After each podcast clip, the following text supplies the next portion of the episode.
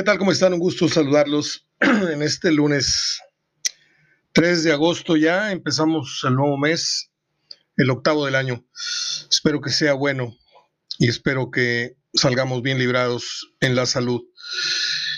Eh, son novatos, son novatos estos futbolistas de hoy. realmente no saben importarse mal aunque no creo que se haya importado mal caso de, la fiesta esta que hizo Hugo González, a la que acudió su vecino y a la que también fue disque de pasadita Diego Reyes a dejarle un regalito. Eh, ahí la que regó el tepache fue la comunicadora de multimedios, que se tomó unas fotos con los futbolistas, con Diego, con, con, con varios, ¿no? Este, yo desconozco lo voy a ser muy sincero, yo desconozco detalles, porque a mí este tipo de, noticias a mí no me, no me llenan, no me nutren, no me entusiasman. Este, entrarle mucho al chisme no es, no es lo mío. No digo que no me guste leer de pronto un tipo de noticia, pero yo así entrarle al juego, no, porque tendría que investigar eh, a qué horas fue, quiénes fueron, y yo no, no, no estoy, estoy muy lejos de esos personajes, no los conozco. No tengo relación con el plantel actual de Monterrey ni de Tigres, salvo con uno que otro elemento que, es clave, ¿no? Gente del vestidor, por cierto. Eh, son novatos porque hasta en la mafia hay códigos. Mire, si tú vas a hacer una reunión en tiempos de pandemia y vas a hacer algo bueno que parece malo, pues ten mucha precaución, porque repito, sin saber mucho del tema, yo no creo que haya habido una banda este o el farafara, yo creo que más bien fue una, reunión ahí este medio entre amigos, medio familiar, en la cual acude la amiga de la esposa, en este caso la comunicadora, y se comete el gravísimo error de permitirle hacerse esas selfies, que por cierto fueron con toda la distancia, Mm, sin tapabocas, pero estaban a distancia, lo que usted quiera, ¿no? Igual es censurable desde el punto de vista eh, administrativo del Club de Fútbol Monterrey y desde el punto de vista social, porque ahorita todos estamos, eh, la, autoridad está queriendo someternos a una serie de, normas sanitarias y si estos que son los referentes, los futbolistas, que son los, los, los ídolos y ejemplos de muchos,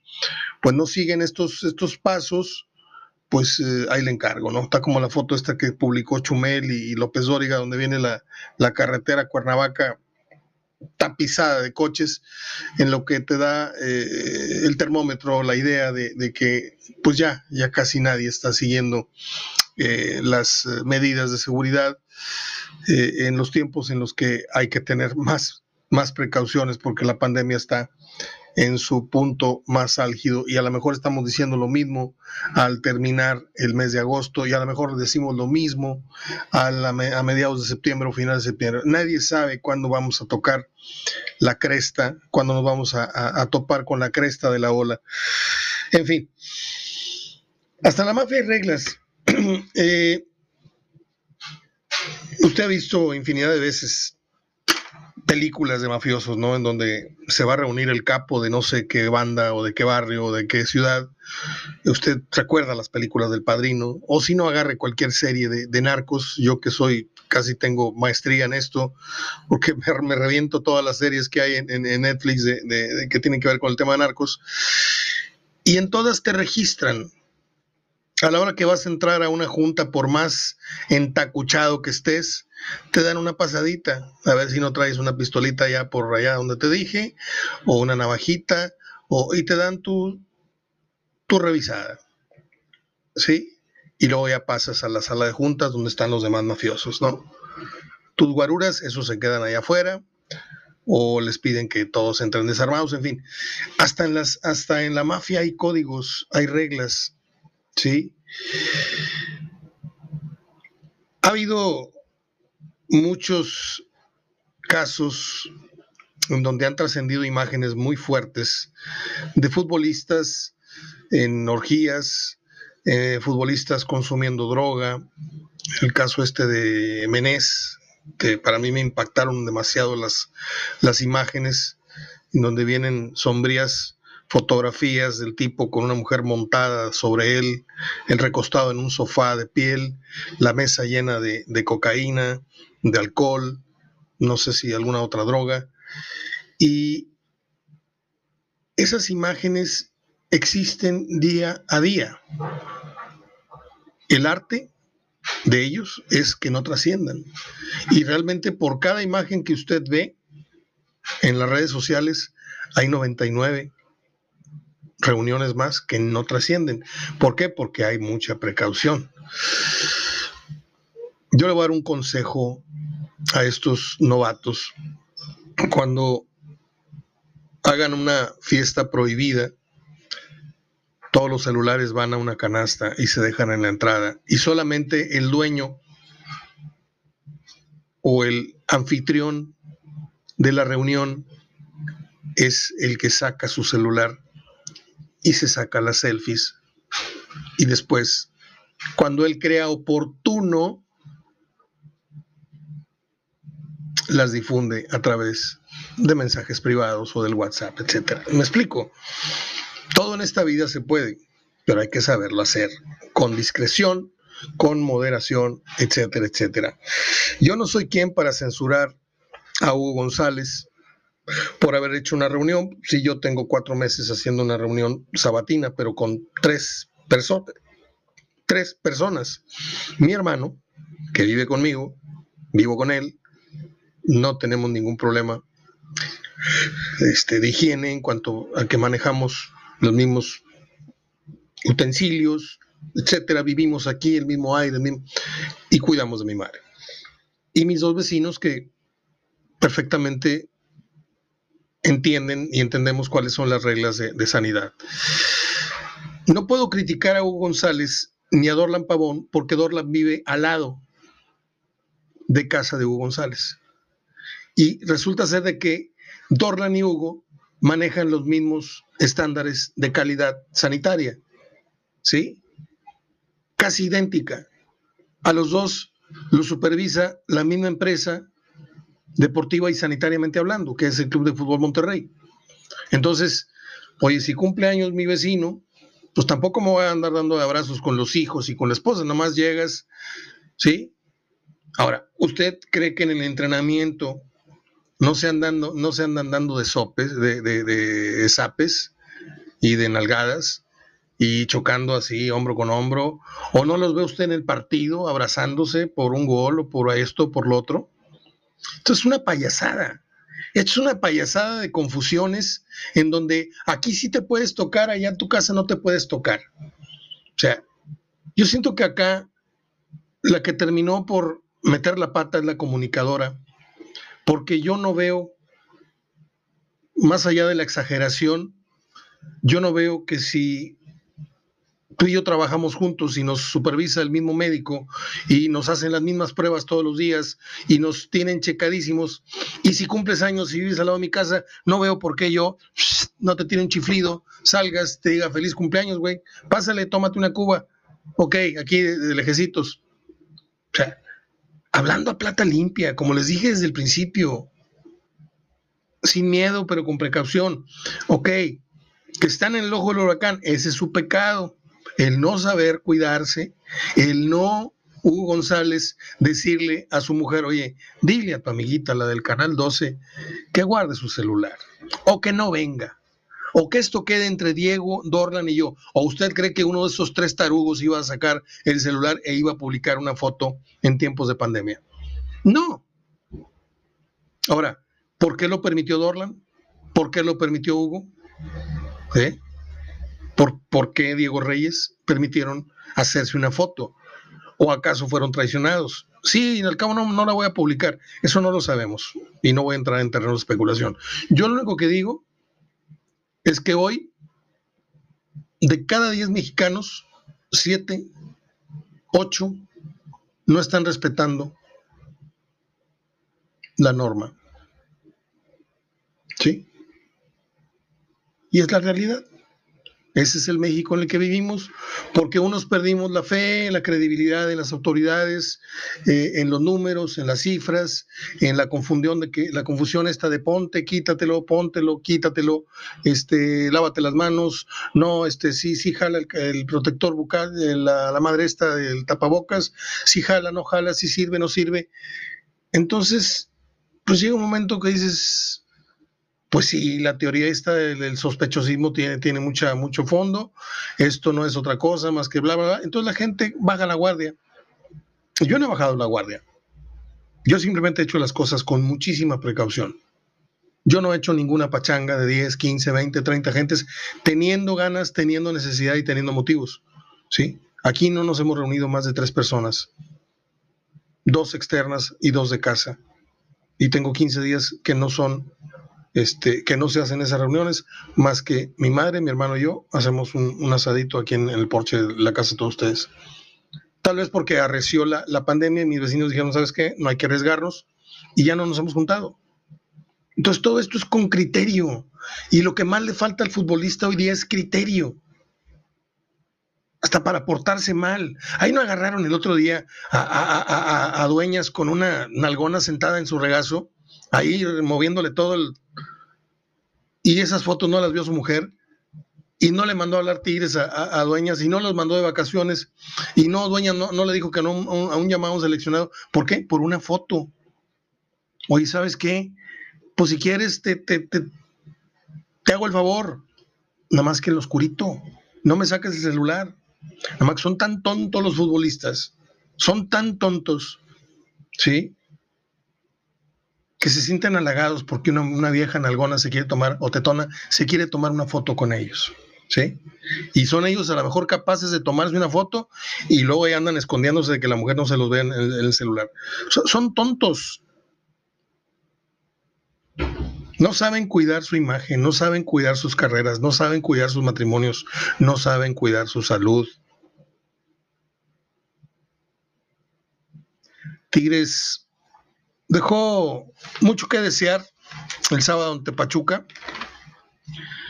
No fue ni por lejos el equipo que barrió y trapeó el piso con Necaxa. Pachuca fue un poco más ordenado, fue un poco más equipo, pero Tigres tenía para ganarle.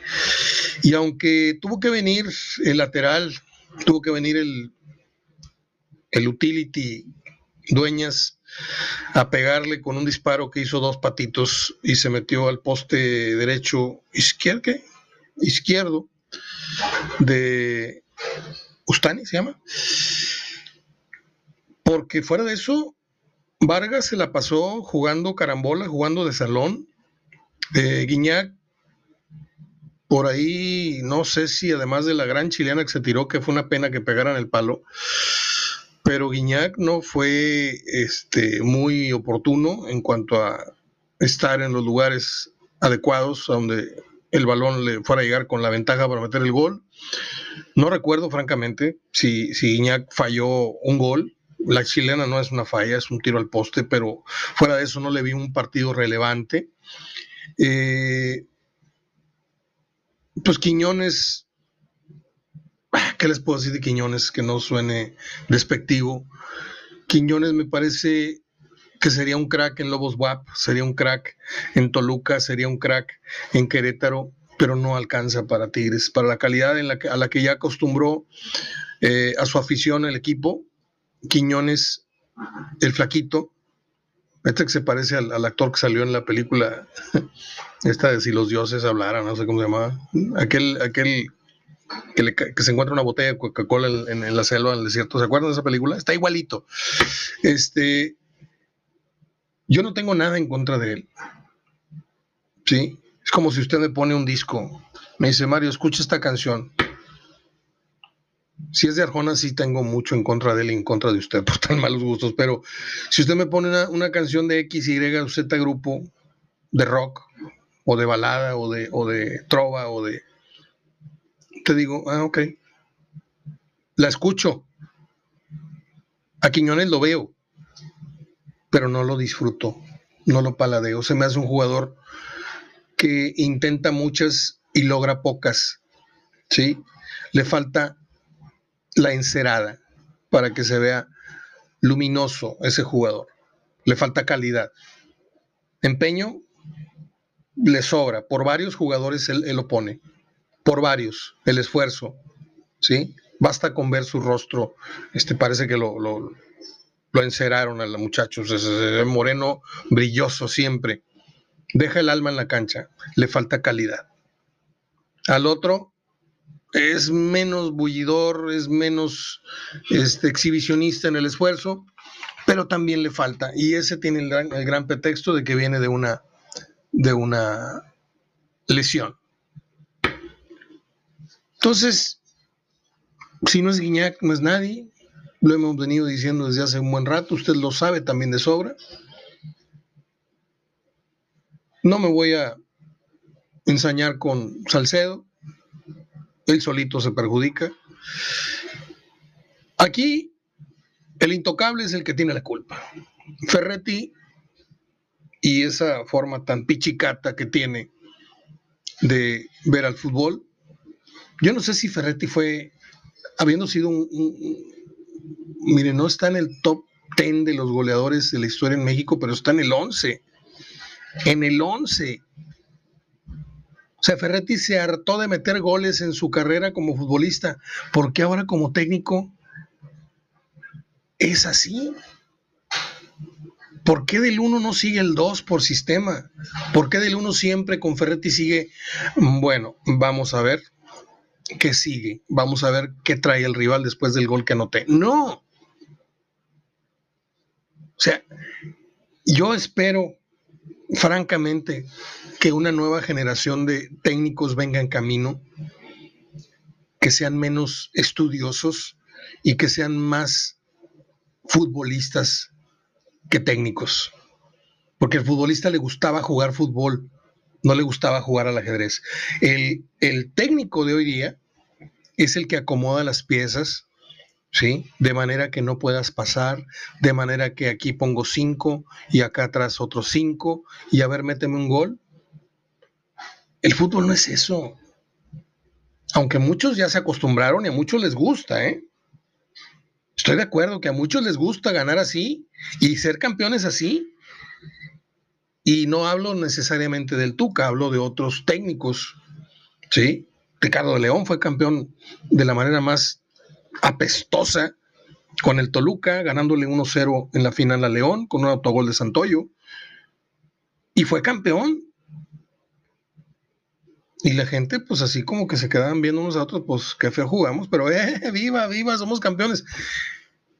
Esa es la sopita que, que, que, esa es la marucha que se están chutando muchos nuevos aficionados de un, de un, no los nutre, pero los llena. No, hoy sí vengo inspirado de la madre. Qué pena lo de Tigres. Hoy va Monterrey con León. Con las bajas, digo, Monterrey se ve muy bien administrativamente separando a Dorlan y a Hugo, además de que no van Gallardo y Avilés, este, suspensión y lesión. Pues hoy parece que Monterrey con esas cuatro bajas, si de por sí la tenía difícil, eh, hoy puede ser que tenga más comprometido el resultado, pero es jornada 2, es jornada 2, León no se vio Así que tú digas qué bruto en la jornada 1, ¿sí? Monterrey tampoco, habiendo ganado 3-1, pero sí mostró que tuvo pasajes de buen fútbol. Vamos a ver si la estrella lo sigue acompañando a Funes Mori, si por ahí le cae una o dos, pelotas y puede tenerla, la, hacernos el favor de meter una, porque Funes Mori necesita cuatro para meter una, cinco para meter una, a veces mete una. Bueno, pues ahorita que anda de vena, Vamos a ver quién le pone un balón, ¿sí? Adelante, pues yo creo que tiene que ir Maxi Mesa.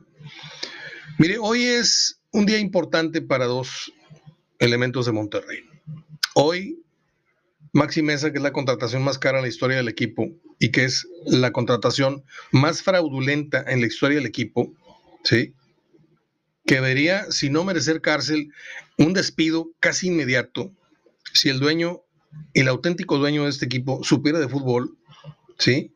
Y viera lo que hicieron con su dinero en la persona de Maxi Mesa, él y los responsables ya no estarían en la institución. Pero bueno, Maxi tiene aquí un año, no sé cuánto, ganando 100 dólares cada vez que respira. Ok. El tipo jugó un mundial, el tipo fue muy apadrinado, porque pues así es el negocio argentino. Habló muy bien uno, habló muy bien el otro, lo recomendó, lo recomendó muy bien Orbiti, y dices, tú no, viene muy blindado, este muchacho ya se vendió solo. Y así fue. Mohamed también entró a la mesa de la negociación y se cerró. Davino fue el que puso las ceres en el pastel, dijo a mí también, incluyanme en el, así como en los tacos de la manita. él también levantó su manita y puso así para que le pusieran el taco, o en los tacos Laredo. Eh, y no ha jalado. No ha jalado. Un canterano ha jugado más que Maxi Mesa.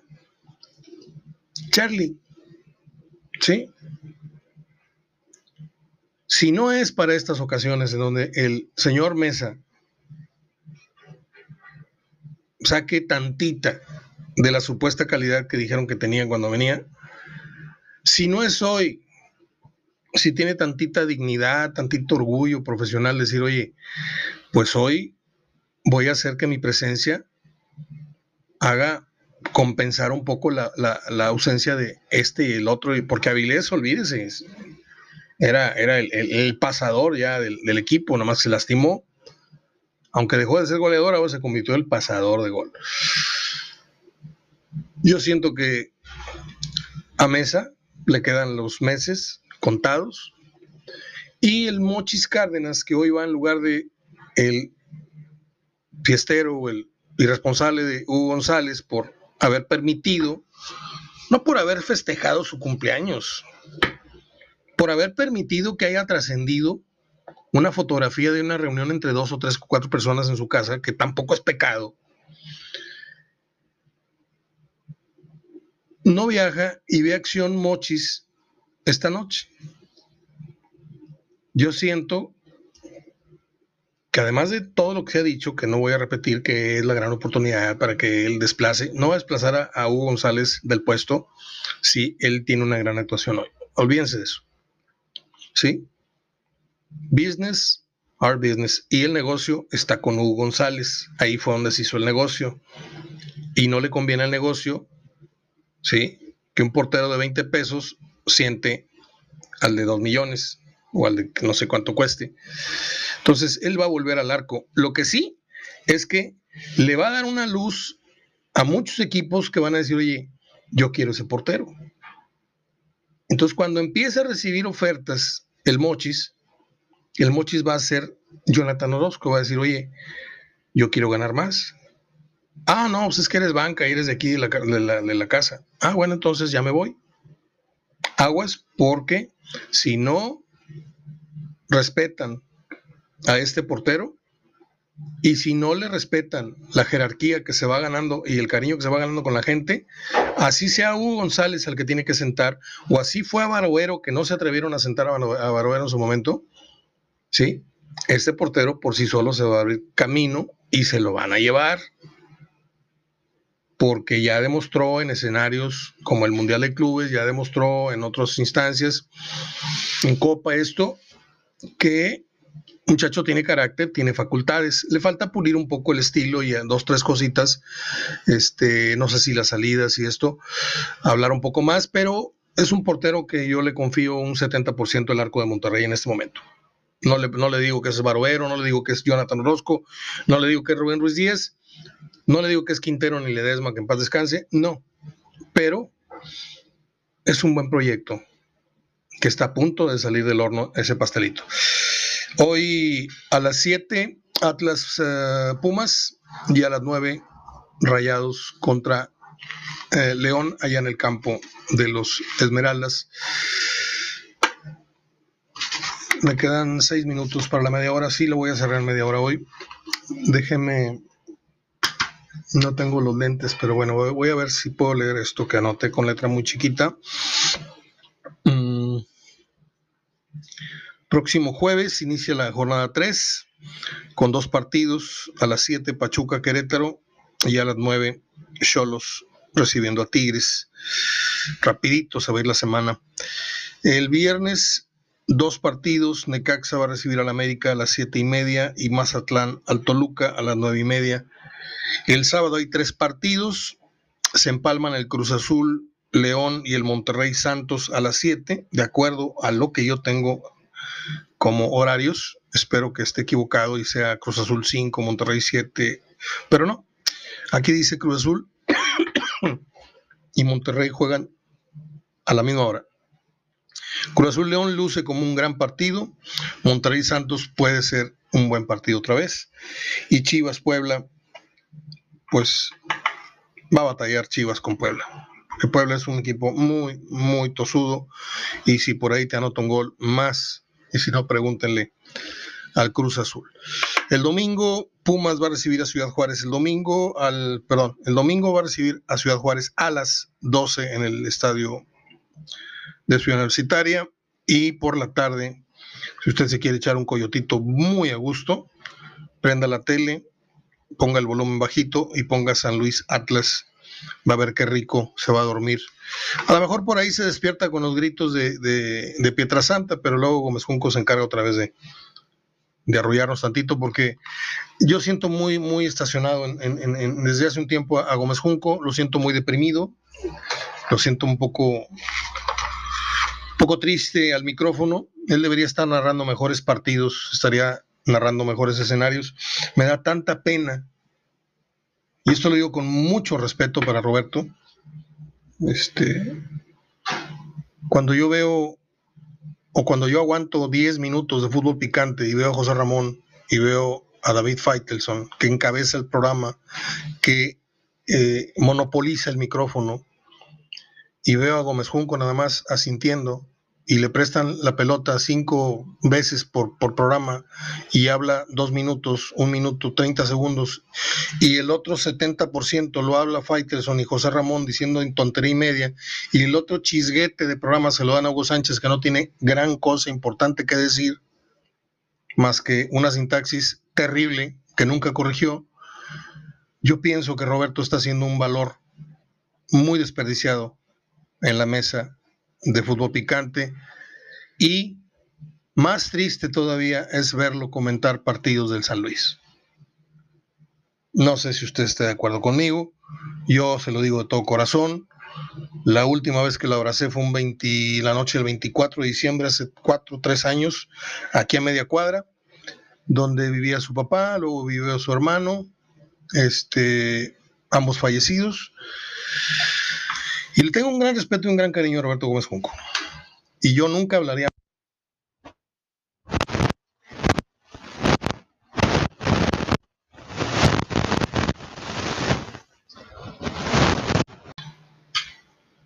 Sí, les decía antes de que hubiese esa interferencia de audio que usted escuchó, al final, que yo nunca hablaría mal de Gómez Junco, simplemente estoy dando un punto de vista muy personal y y nada más, simplemente es, una persona con la cual me, unió por muchos años una amistad muy, muy cercana. Hoy la amistad sigue habiendo, mucho respeto, mucho, cariño. Me, me, mandó su libro, me dedicó su libro, el primer, la primera hora que él tuvo, me la hizo llegar con unas palabras muy sentidas, recordando aquellos años primeros.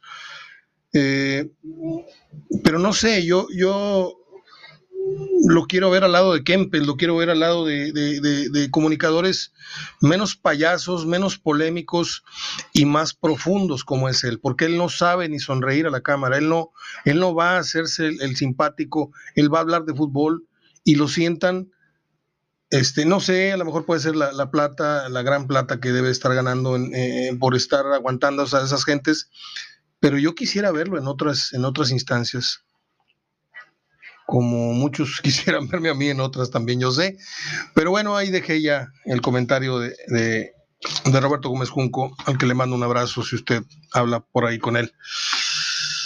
No me lo crea, pero pasando esta pandemia, tengo unas ganas bárbaras de hacer una cantidad, si no importante, de 12, sí una temporada nueva de 6 peñas. Ya tengo el lugar, solamente para personas que puedan pagar un cover y consumo. pero son pláticas de dos y media, tres horas eh, con periodistas, con Roberto Gómez Junco, con el Gallo Jauregui, con Guarací Barbosa, con otra vez Luis Hernández. Acabo de, hablar con Luis Hernández hace un ratito.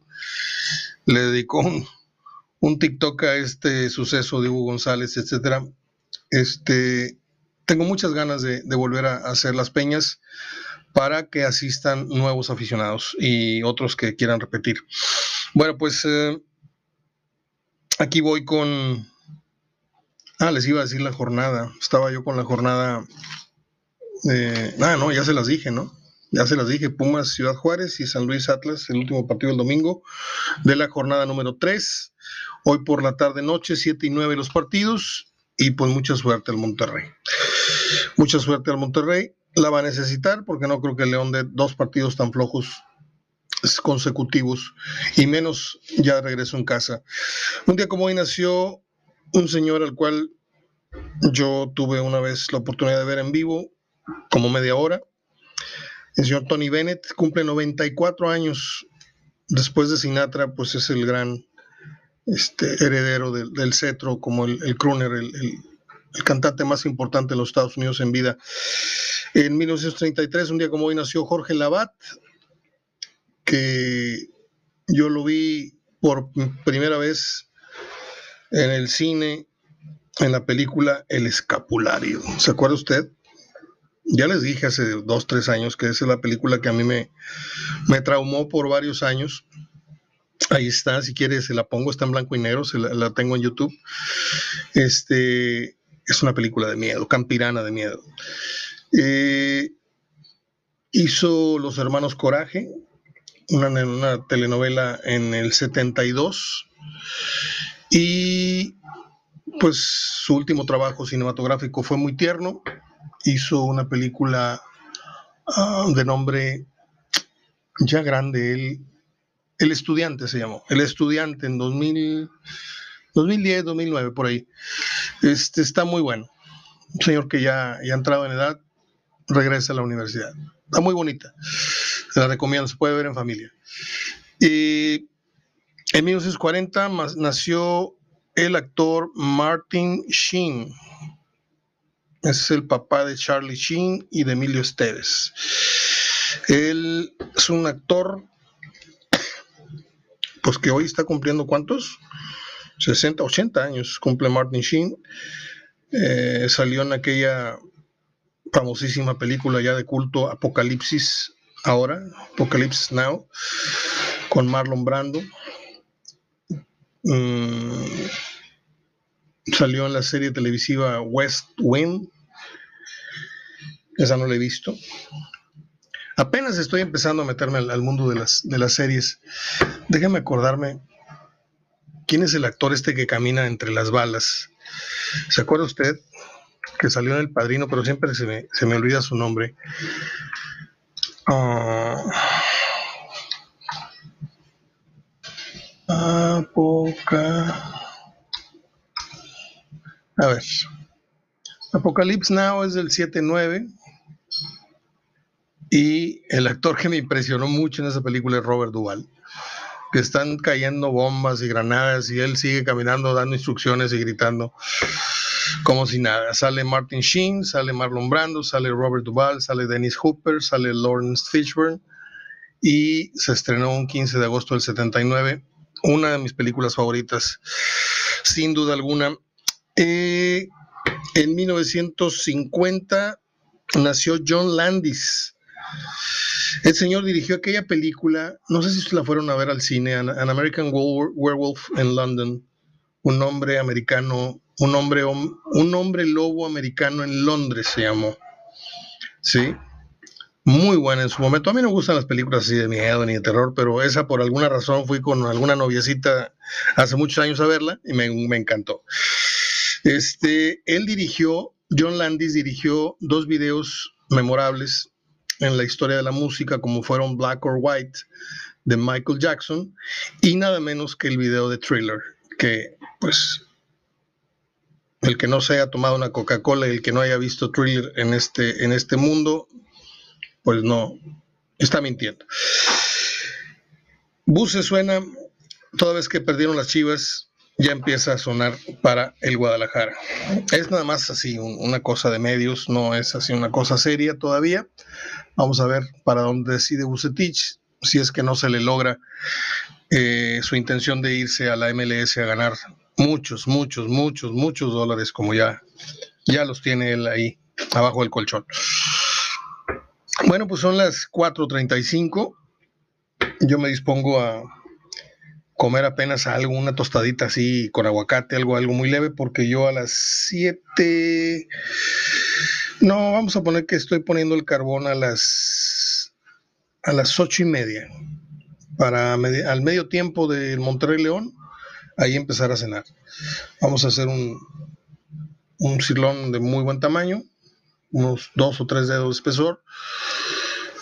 Este, de ahí comemos mi madre, mi hermano y yo. Vamos a hacer unos portobelos con pimienta, con quesito, con mantequilla, en fin, con diferentes maneras. Vamos a hacer unas quesadillas y vamos a ver fútbol hasta las 11 mientras comento, mientras ceno, mientras veo fútbol con ustedes. Abrazo de gol hasta mañana. Cuídense mucho. Buena semana para todos.